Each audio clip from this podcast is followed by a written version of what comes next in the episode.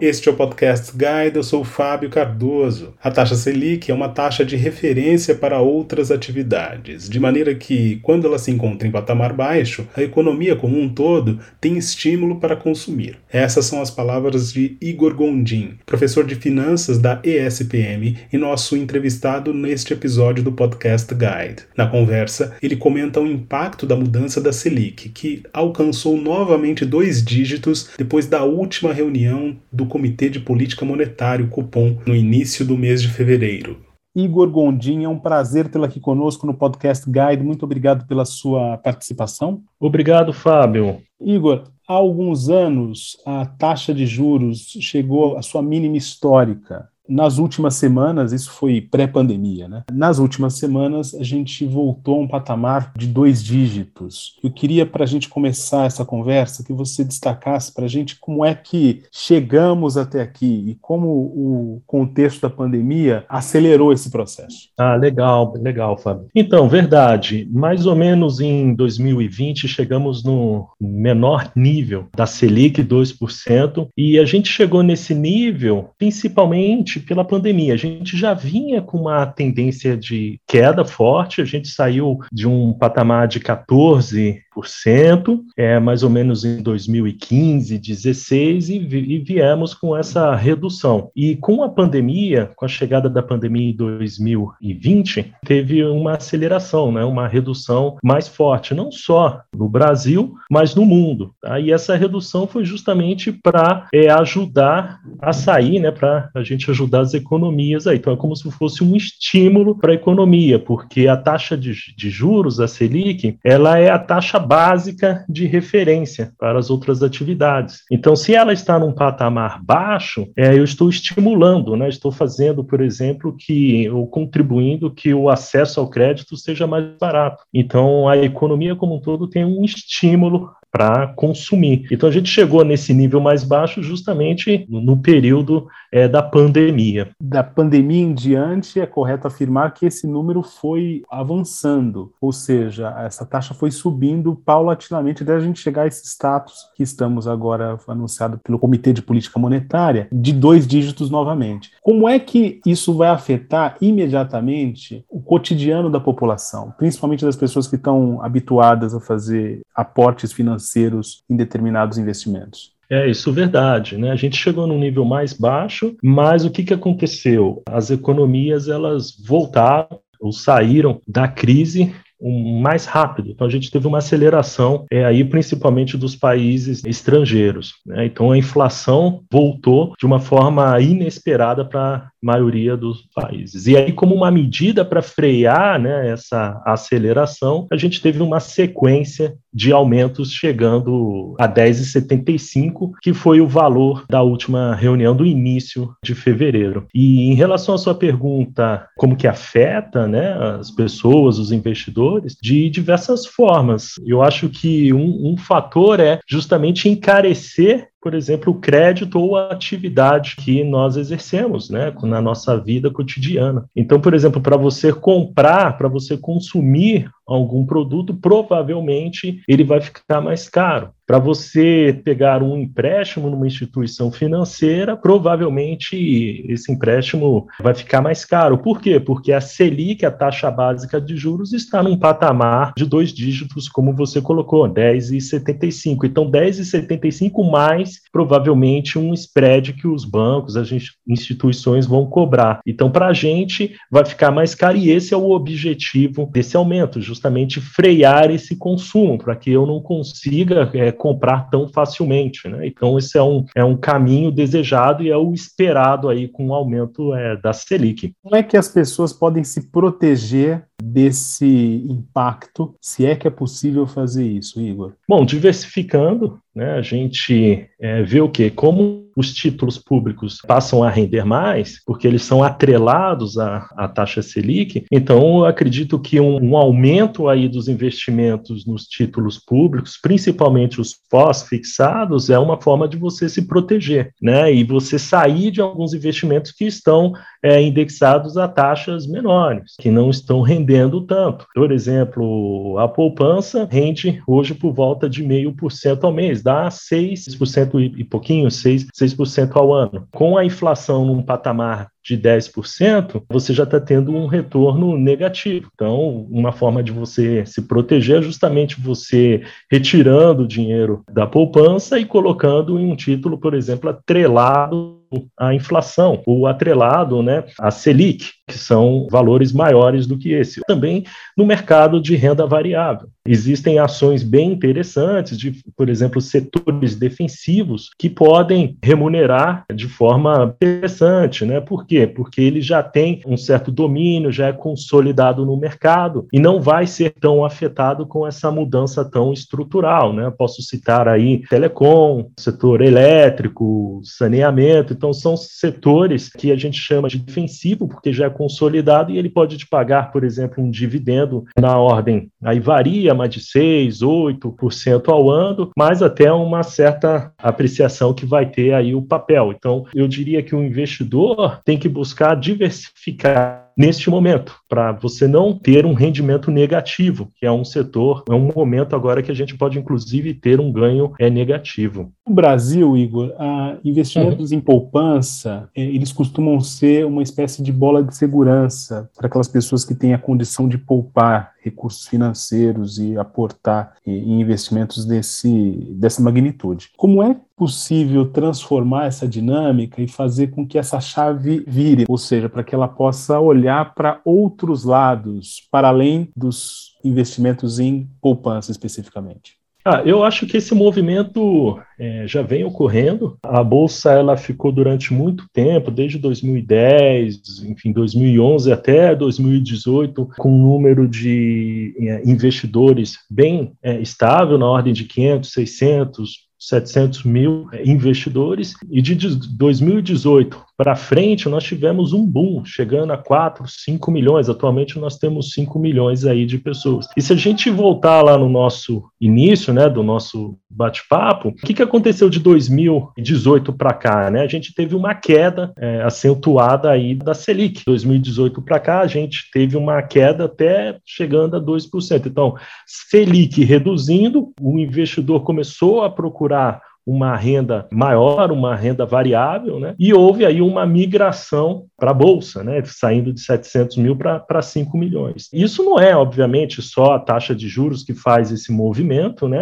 A gente tem aí um conjunto de fatores, por exemplo, o aumento hoje das redes sociais, né? Hoje os influencers, a internet, o YouTube tem uma boa participação né, da aquisição desses novos investidores ou da iniciação. As instituições financeiras, por exemplo, a descentralização, é, a gente não tem mais as figuras dos grandes bancos, mas a gente tem agora startups, fintechs, ou seja, descentralizando aí também tornando os investimentos mais acessíveis, descomplicando isso, né? A educação financeira contribuindo muito. Então, acredito que esse conhecimento conhecimento e essa conjuntura, né, inclusive tecnológica, hoje você consegue investir pelo celular de maneira bem simples, abrindo conta bem simples, ficou bem fácil, descomplicado. Esse conjunto de fatores ele faz com que as pessoas saiam né, de, de outros investimentos, como você colocou a poupança, e migrem para outros tipos de investimento, como, por exemplo, de renda variável da Bolsa de Valores. É sabido que de 2018 para cá, como a gente já tratou nessa conversa, houve uma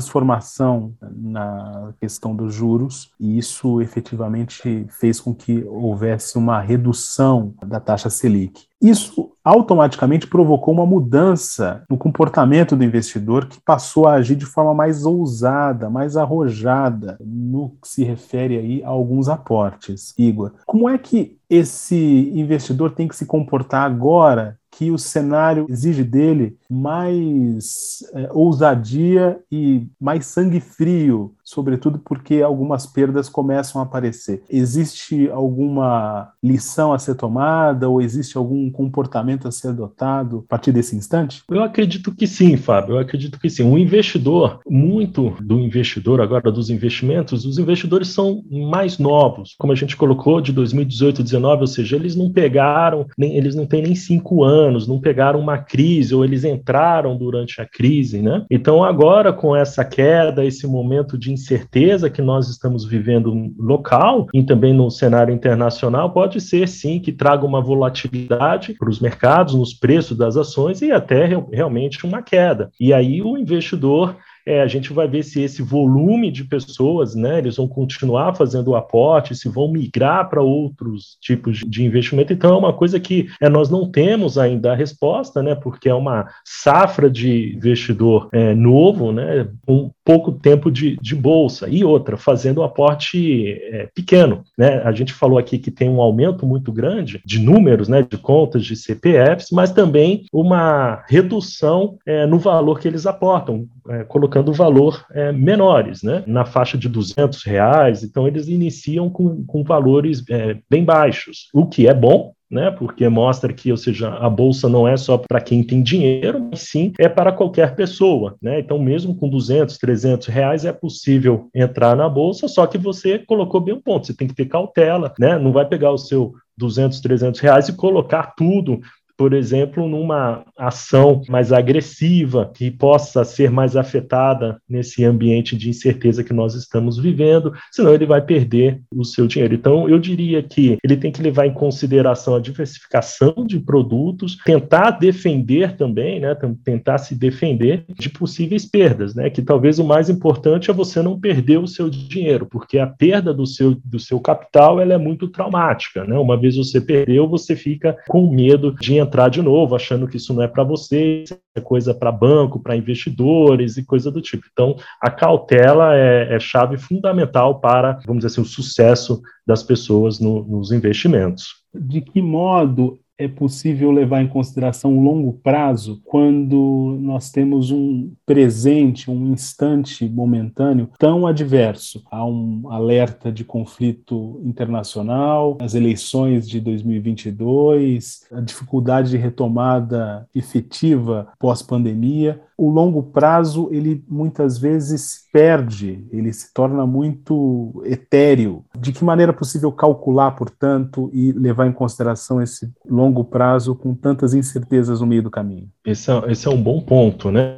É, eu diria que é, se você diversificar, né, por meio de ações, né, ou seja, na renda variável, escolher empresas com bons fundamentos, né, com bons fundamentos, bem posicionada, com vantagem competitiva, com múltiplos baratos, e você olhar o médio e longo prazo, você tende aí sim a ter um, um benefício e se proteger. Né? Por que, que eu estou falando isso? Porque no, ao longo, né, na história, essas empresas crescem. Né? Você pega, por exemplo, alguns setores, como, por exemplo, papel e celulose, pegar é, outros setores como de commodities, a Vale, a ação da Vale, a Petrobras, ou seja, historicamente essas empresas elas, elas têm no seu produto algo que o mundo precisa para crescer. Então a dica é você analisar empresas que realmente o mundo vai consumir, que a população vai consumir. Então, quando eu olho no longo prazo, ela tende a assim crescer, a se expandir e assim por diante. Então, o exercício seria escolher, saber escolher essa, essas ações ações que te protejam no longo prazo. E ações mais arriscadas, né, ações mais arriscadas ou produtos mais arriscados, você aloca um, um percentual menor para que você tenha um ganho, de repente, um pouco maior, mas o seu risco ali, né, ou seja, você está sendo remunerado ali pelo seu risco. Então, visando o longo prazo, eu entendo que você vai ganhar nisso. E outra, a gente comentou pouco aqui os dividendos, é, Fábio, os dividendos também é uma forma muito interessante de você conseguir é, ganhar né, você ter um rendimento, aí alguns semestral, anual, né, e contribuir aí para o aumento aí do seu patrimônio. Se você continuar aportando, ganhando esse rendimento e aportar cada vez mais, coloca mais do seu salário, ou seja, você vai fazer o bolo com o efeito dos, dos juros compostos aí, né? Porque a incerteza que nós temos, que você colocou, eu também acho muito iminente, né? A gente tem aí conta pública, a gente tem eleição, né? Nós temos aí medidas populistas, ou seja, a gente tem um monte de coisa acontecendo, inclusive o cenário fora, né? A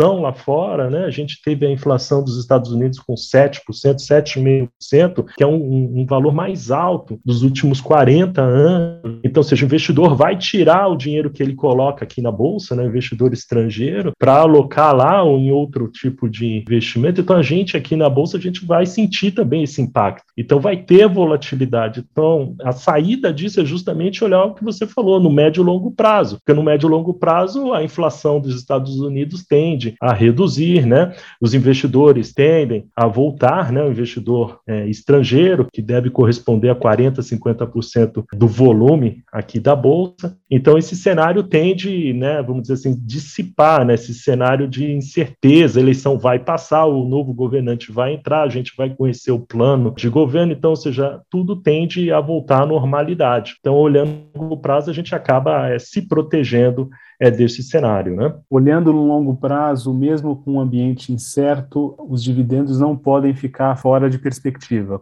É isso, Igor?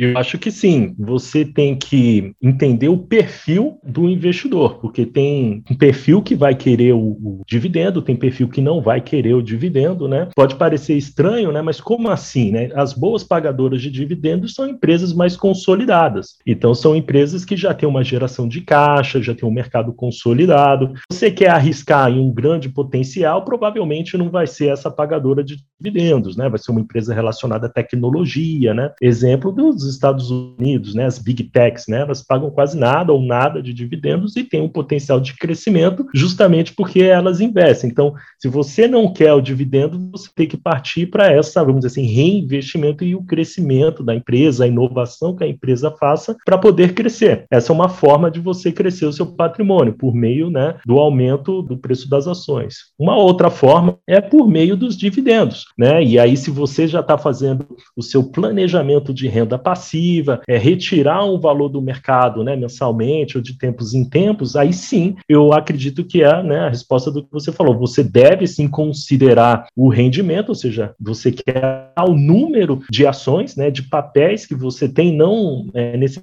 o valor dele ali, o preço dele ali, mas sim o número, porque o dividendo é por quantidade. Quanto maior a sua quantidade, maior o recebimento. Então você deve considerar se você tiver esse perfil. Né? Então acho que o primeiro ponto é saber o que, que o investidor quer. Ele quer o dividendo, não quer o dividendo, acha que o dividendo é pouquinho, né? Tem muita gente que acha que o dividendo é pouco, né? Ah, não dá nem para pagar, né? Muito pouco, né? Por quê? Porque ele tem pouca, né? Então por isso que ele tem que começar cedo, reinvestir, usar os, os dividendos pagos, continuar reinvestindo mais o que você coloca do fruto do seu trabalho, né? Provavelmente vai ser o maior aporte. E aí, no médio e longo prazo, isso já vai ser né, uma diferença considerável, né? Então, sim, eu acredito que dividendos é uma boa forma de você acumular, você melhorar o seu patrimônio, mesmo com os, vamos dizer assim, os rumores das mudanças aí de tributação e etc. Né? Então a gente olha e, recomenda aí os